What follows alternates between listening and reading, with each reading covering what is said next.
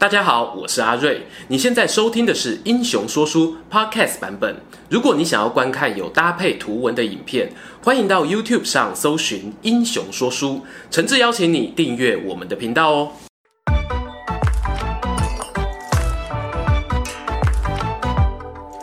Hello，英雄说书的观众朋友，你们好，我是说书人阿瑞，替大家带来精彩的英雄故事。上一回呢，我们讲到了三国时期的最强君主曹操，曹老板。今天的主角呢，则是曾经跟他有过一段友情的英雄人物。不过呢，后来出来独自创业，成为一方之霸。这个人就是刘备，刘玄德。之前呢、我们既然已经说了曹胖虎很强很厉害，在这支影片当中呢，说书人当然不会自打嘴巴说，其实哦，刘备要当他是最强君主也可以啦，直接退定一波。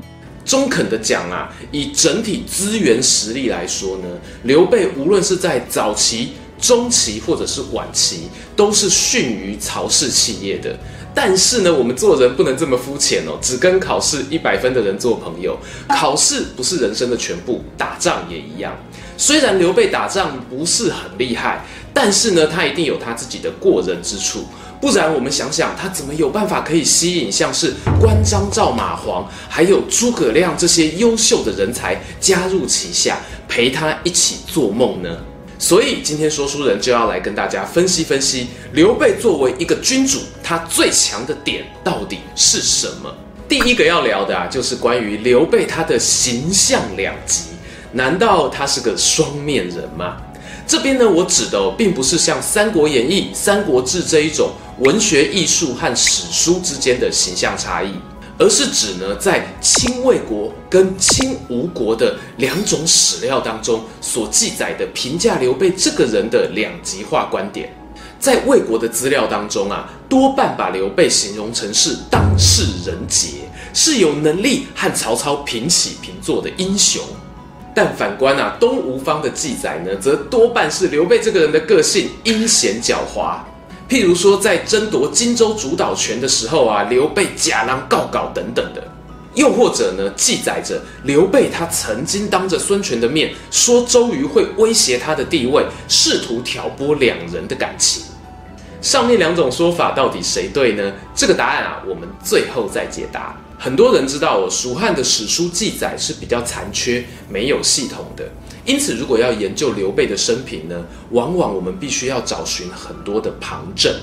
在之前呢，刘备仁义是不是演出来的那一支影片里面，我们有尝试着从《三国志·先主传》的脉络去讨论刘备这个人的官方形象。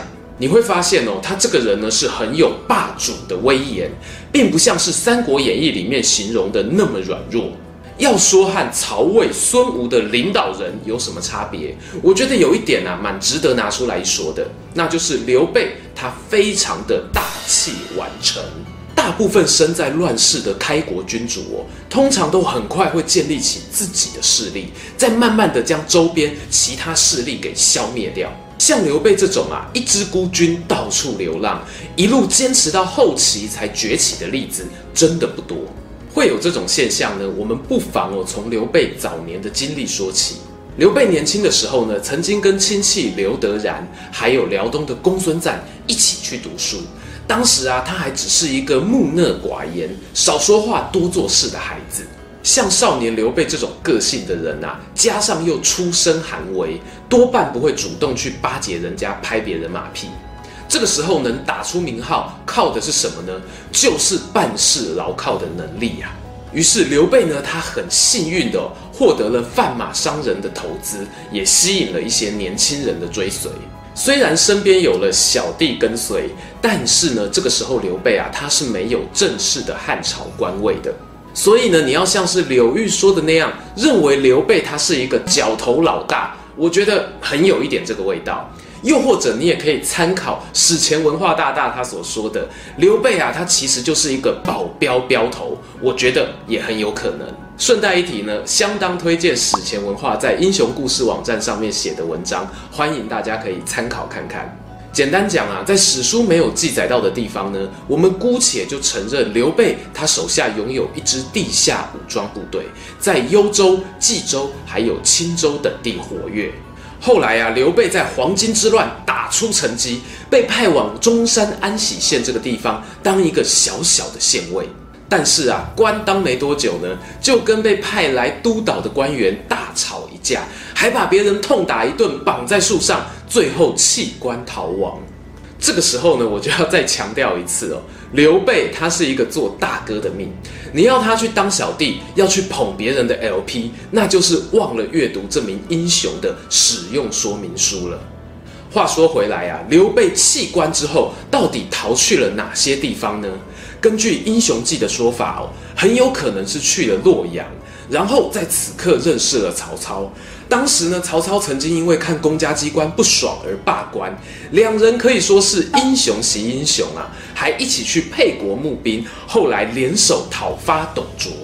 开头讲到这里啊，你会发现哦，刘备和曹操的认识是早的，而且两个人呢，应该对于彼此的个性呢，都有一些了解。到后来，刘备在讨董之战当中，又跟以前的老学长公孙瓒搭上了线。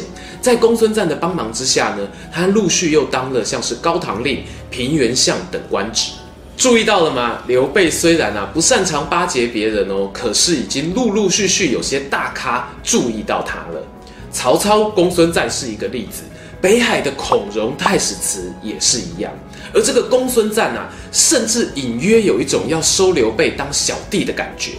时间来到了曹操进兵攻打徐州陶谦的时候，这个时候啊，陶谦跟公孙瓒有盟友关系，他就派遣使者请求援兵。公孙瓒的主力部队没有出现，却派了刘备前往即刻救援。这个时候啊，刘备在战场上正面跟曹操打了一架。当然不是对手啊！不过就像我们之前提到的，吕布跟张邈好巧不巧的在曹操的后方发动了叛变，于是曹操不得不撤退。也因为这个关系呢，刘备才有机会有进入了下邳城，后来转往屯扎在小沛这个地方。曹操啊回防大本营的故事呢，我们在吕布是不是战神的那一支影片当中有聊过，这里就容小弟我开个快转。陶谦过世后啊，刘备统领徐州，而吕布败给了曹操之后呢，也跟着往徐州撤退。刘备啊，很好心的收留吕布这一匹大野狼，但是却被他反咬一口，最后呢，只得又逃往曹操家去避难了。这边我们虽然是快转带过，但是你会发现，到了此时此刻为止，虽然刘备看似有了根据地，但是距离站稳脚跟、自立门户还差得远了。譬如啊，他不久前为了救援陶谦和曹操打架，但是呢，一转眼他又重新投靠曹操。讲白了，刘备这支军队虽然有战斗力，但是本质上仍然像是一支流浪军团。不过，迎接他的转捩点就要来了。事情啊，就发生在曹操包围吕布、杀了这匹大野狼过后。很多人就想啊，那是不是要把刘备重新放回徐州，让他管理这一块地呢？No No No，曹老板想的跟你不一样。他让刘备升上了左将军，进入了朝廷，有了一个大官职呢，还封一个空头豫州牧给他。因为当时豫州大部分呢，实际还在袁术的掌控当中。关于这一个封豫州牧的时间点呢，史料上其实有些争议哦，有可能是在吕布被杀之前，也许未来直播的时候有空再聊一聊。曹操会做这个决定呢，表示他的脑袋很清楚，他知道刘备善战啊，其实是关羽跟张飞很能打啦，所以与其让他管理徐州，不如派他去剿灭袁术。为何会说此时是刘备的人生转捩点？故事说到这里啊，其实大约横跨了他从十五岁到三十五岁的二十年人生。单从记载上来看呢，刘备作为一支流浪的佣兵团，能够让关张二人对自己死心塌地的跟随，的确是一个人杰。而且啊，他已经三十多岁了，有机会可以在曹操的手下办事，公司的资源多，左将军的头衔响亮，曹老板呢对他还颇为赏识。这样子难道不好吗？这边大家想象一下哦，如果你已经三十好几，你在一间百大企业担任高阶主管，薪水呢也让许多人称羡。这个时候你会不会想，如果我自己出去开公司当老板，我不用赚这么多，但是搞不好更自由，不用看别人的脸色办事。别忘了我们一开头讲的，刘备少言语，善下人。可是如果要他去拍主管的马屁，那可是要了他的命啊！虽然我们知道曹操也不是那种很享受阿谀奉承的人哦，可是呢，主从关系毕竟是在的。有的时候开玩笑讲一句：“我是老板，我说了算。”你想想哦，刘备在身为流浪军统领的期间，虽然没有固定的领地哦，可是何尝受过这种脸色？加上啊，后来曹操曾经找刘备泡茶吃饭，说了那一句经典的名言：“我觉得啊，现在全天下的英雄就只有你和我啦。”史书上呢记载，刘备听了这一句话哦，是虎躯一震，手中的筷子掉落地面。有人说啊，这是因为他心里有鬼，所以才被吓到。但是呢，我觉得这更像是一个彷徨失措的旅人，站在十字路口，不知道要往哪里去。